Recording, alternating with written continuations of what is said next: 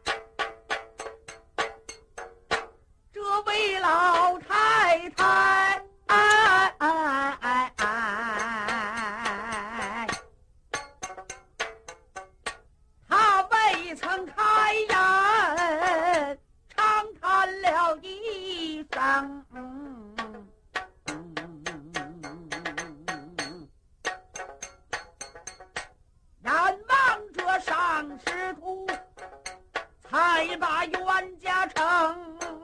想当年，咱居家住在了长安的城外，是可叹家中的宅院用火红，你的父在此火中康生三年。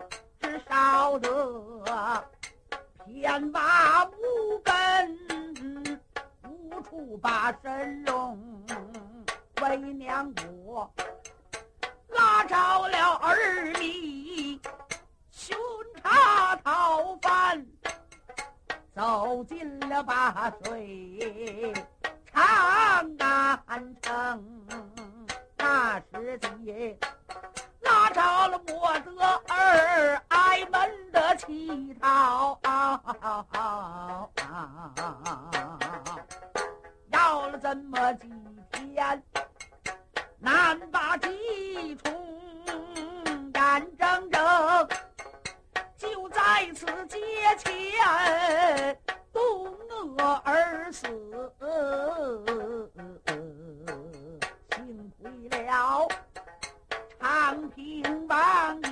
这位邱老英雄，下朝回家，他叫从此过，看见了咱们娘俩可人疼，当时间把咱们母子就往家中领。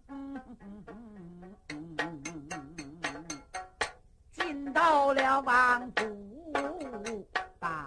地中，吃饱了喝足了，把这衣服换，老千岁才问咱们娘俩的姓和名，老王爷当年的提出来。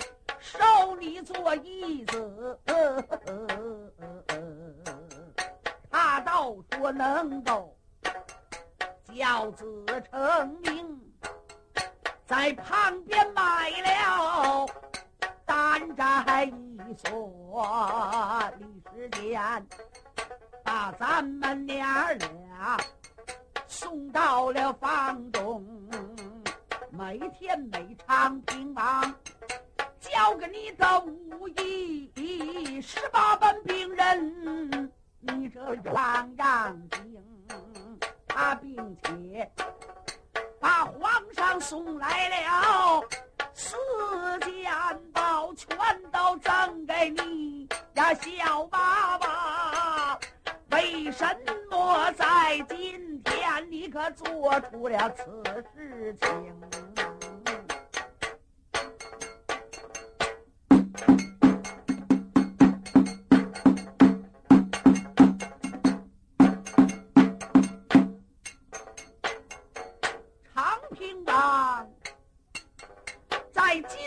之上。把你抱举，他叫你镇守虎牢关城。小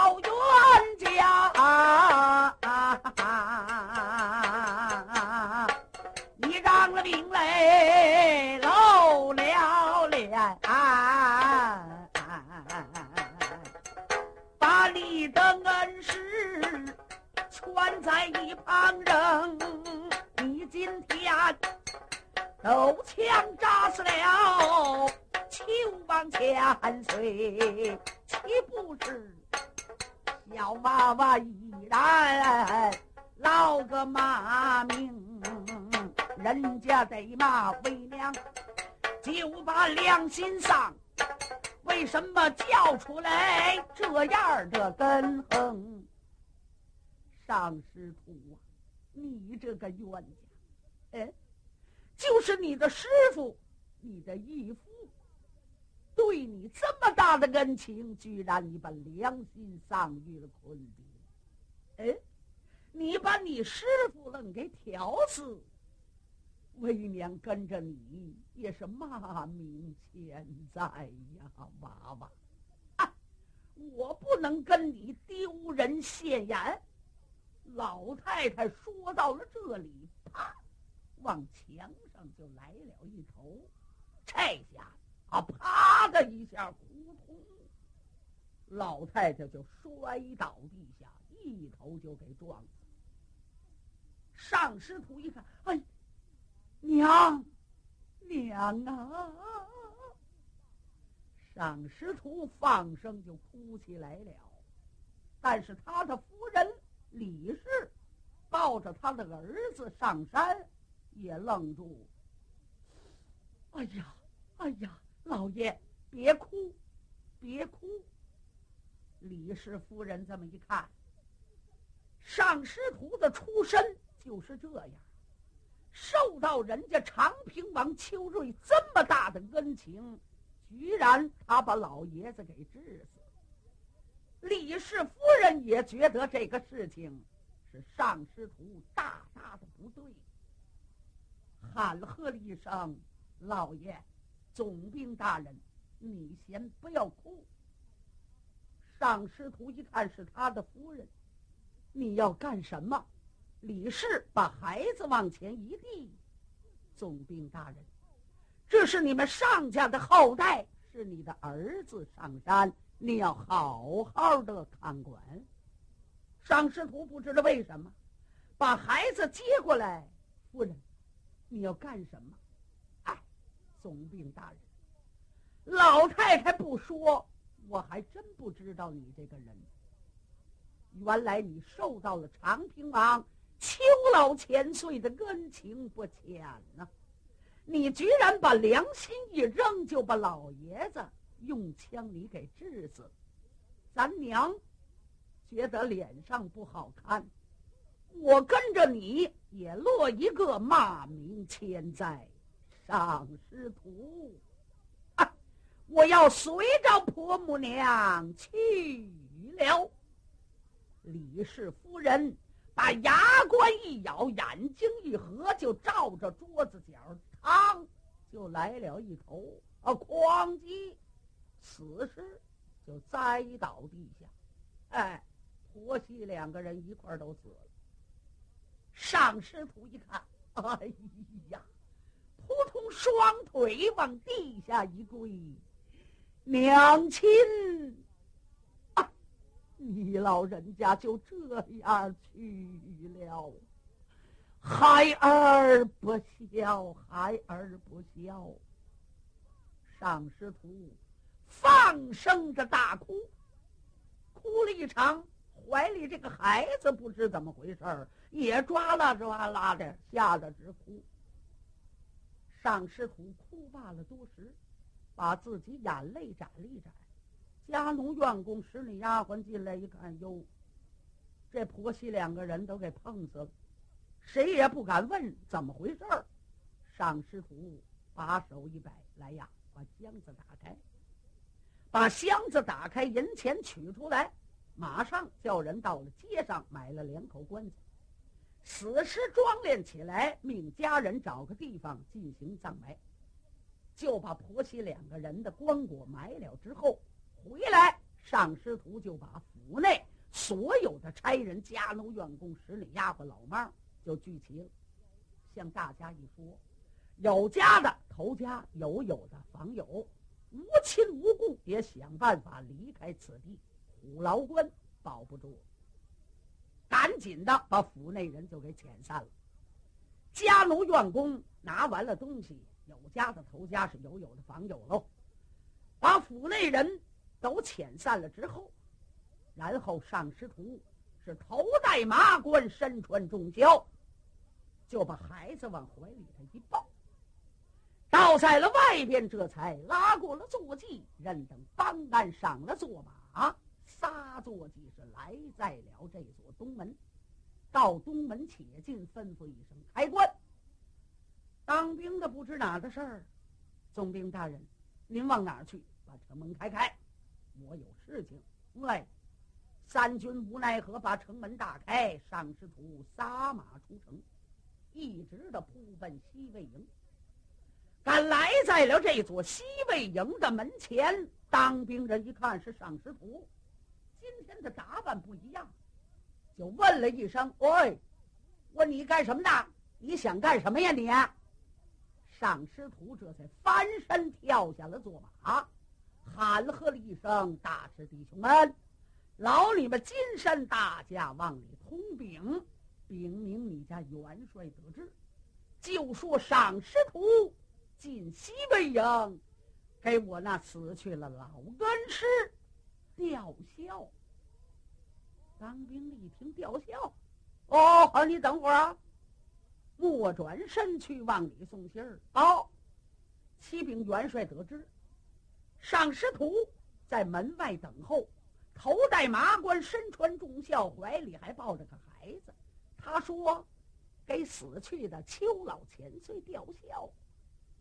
嗯，秦二爷就是一愣，程四爷一看，等会儿，等会儿，我让先别，先别着急啊，二哥，别听见了啊！哎，我告诉你啊，瘸官里把烟挤，你哄了我，我哄了你。上师徒一看咱们这帮人啊，哎，不好惹，所以这个小子想尽一切办法混进了军营，这不定又打的什么主意。老程反正不上这个当，哎，二哥，别听这套。哎，老四，既然赏师徒前来吊孝，别管怎么说，有钱难买零钱吊，咱不能不叫他吊孝。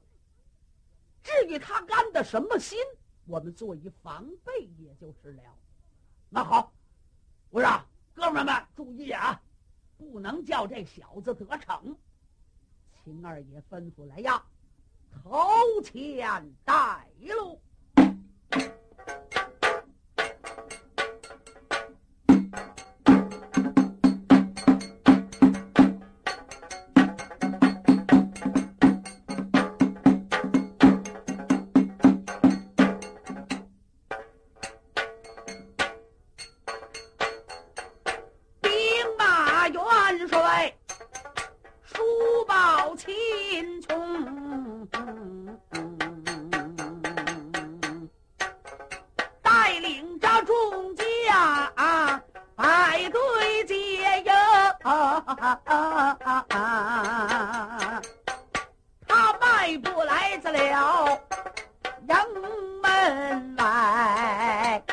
一条这位上师徒后等门庭有一个小孩儿在这怀中抱看他的情形不是什么好等亲二爷离老远的他可忙到晚问了一声上总兵，不知道来在了西魏营，有何事？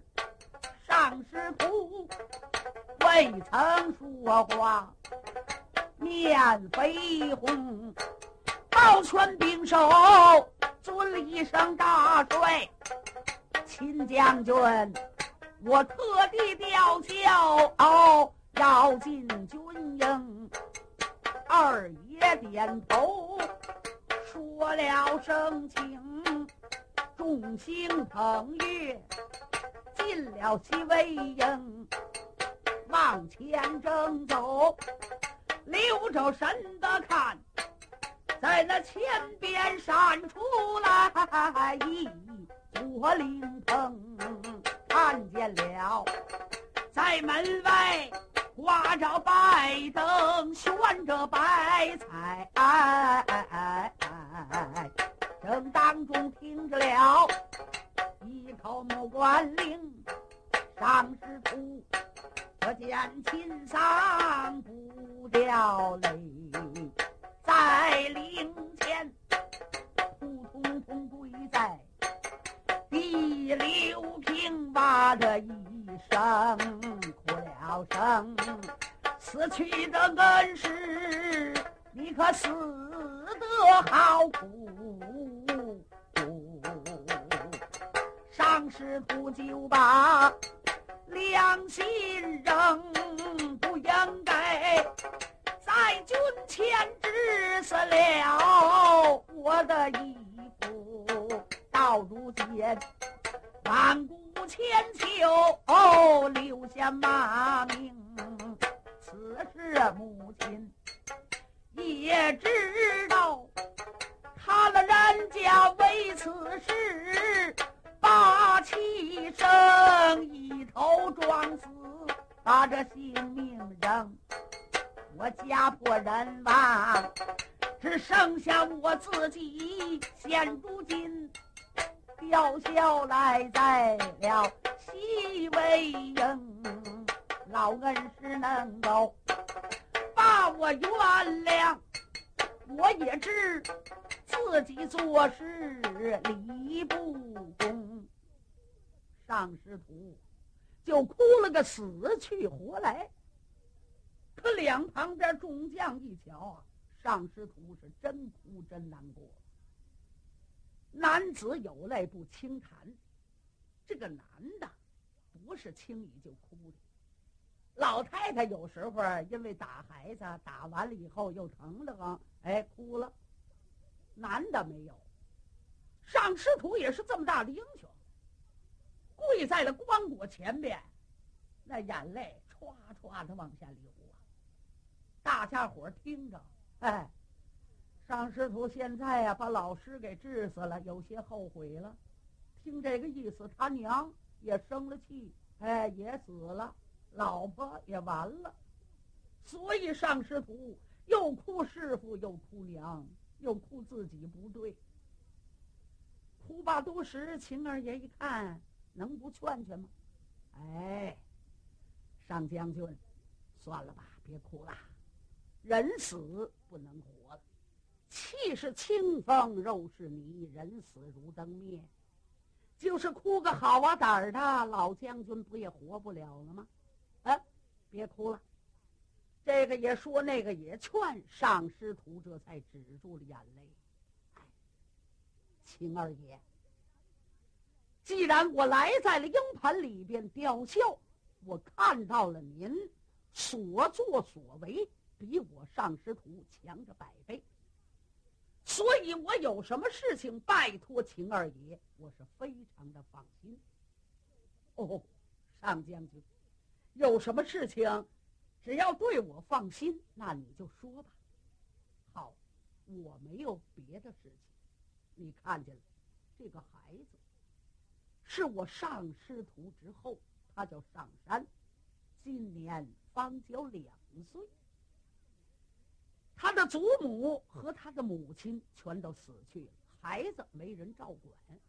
我想把上山交于秦二爷之手，能够拉拔这个孩子成人长大，接续我上师徒之后，我总此九泉，也感激秦二爷。秦叔宝不知道上师徒什么打算。哦，上将军，既然对我这么放心，能够把上家的后代交于我手。好，请你放心，我一定把孩子将养成人长大，你就不用管了。秦二爷把孩子接过来，马上吩咐派人把这个小孩送到了瓦岗寨，交到了贾氏夫人手里，要把这个孩子一定拉不大，跟秦怀玉在一起。秦怀玉那是秦二爷的儿子，哎，跟自个儿子待在一块儿，马上派人送走。上将军，你放心了吧？我完全放心了。哎，秦二爷，我也没有什么感谢的东西。现在我有这匹宝马虎雷豹，但是这虎雷豹可不能叫唤，连我的枪、我的盔、我的甲胄，我愿意把这套东西送到秦二爷之手。别管您用得了用不了，我是愿意送给你。哎呀，上将军，做大将坐下没马，仿佛没腿一般；掌中没有营手的兵刃，仿佛没手一样。这个东西您怎么能送给我？不，秦二爷，我既送给您，您就得要。呃，呃，那好，我谢过上将军。秦二爷，我上师徒。今天与秦二将军告辞了。上将军，你要上哪里去？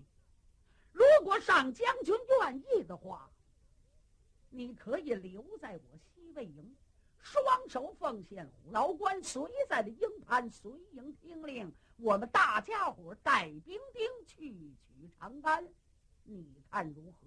哎，秦二爷。我上师徒怎敢比冈山这帮英雄？